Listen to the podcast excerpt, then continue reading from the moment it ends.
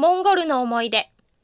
今から干支が一回りするくらい昔、日本政府開発援助、いわゆる ODA の仕事でモンゴルに半年近く張り付いていました。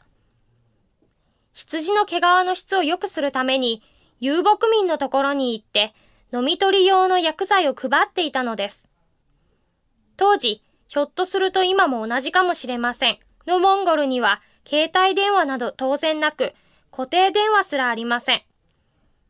もっとも、遊牧民に固定電話がいるのかと聞かれると何とも答えようがありませんが、とにかく首都のウランバートルに南海線かの電話があるだけで、ホテルに泊まっても部屋には電話はなく、電話局の交換手につなぐための電話がホテルのロビーにあるだけでした。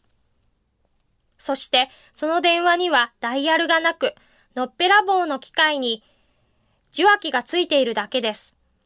なお、当時のモンゴルではホテルに泊まるなんてことはほとんど期待できず、基本的にはゲル、パオに泊まっていました。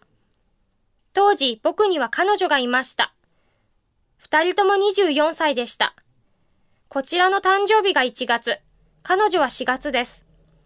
僕の24歳の誕生日に彼女は絶対に25歳になるまでに結婚したいと言いました。僕はそんなことを考えていませんでした。その証拠に、干支が一周回っても未だに独身です。その時点で彼女の25歳まであと15ヶ月です。3ヶ月後、彼女の誕生日がやってきました。また同じことを言います。絶対に25歳になるまでに結婚したい、と。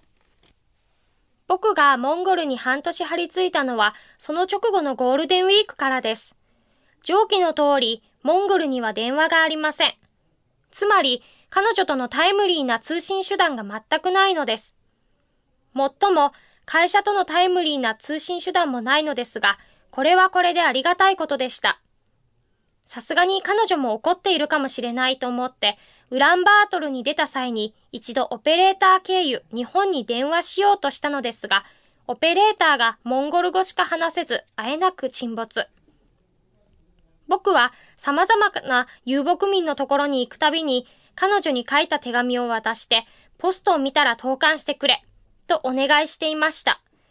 毎週のように手紙を書いていたので、20通くらいは書いたと思います。そしてついにもう冬になるという頃に帰国することになりました。彼女の元に行くと、どうして連絡しなかったの？と激しく怒られました。電話がなくて、でも手紙は送った。などとしどろもどろになりながら答えると、彼女は私の25歳が迫っているので見合いして結婚することにしたと言い出したのです。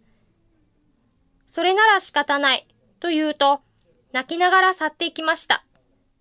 年が明けてバレンタインデーに彼女は結婚しました。24歳と10ヶ月目です。その頃、僕は孤独な25歳を迎えていました。しばらくして彼女、もう誰かの奥さんです、から連絡がありました。手紙が毎週届くんだけど、消印は1年近く前だけど、本当に送ってくれていたのね。彼女は約1年後に離婚しました。そして僕は未だに独身です。後に分かったことは、彼女は見合いを真剣に考え始めたのは、僕のそれなら仕方ないの後だったということでした。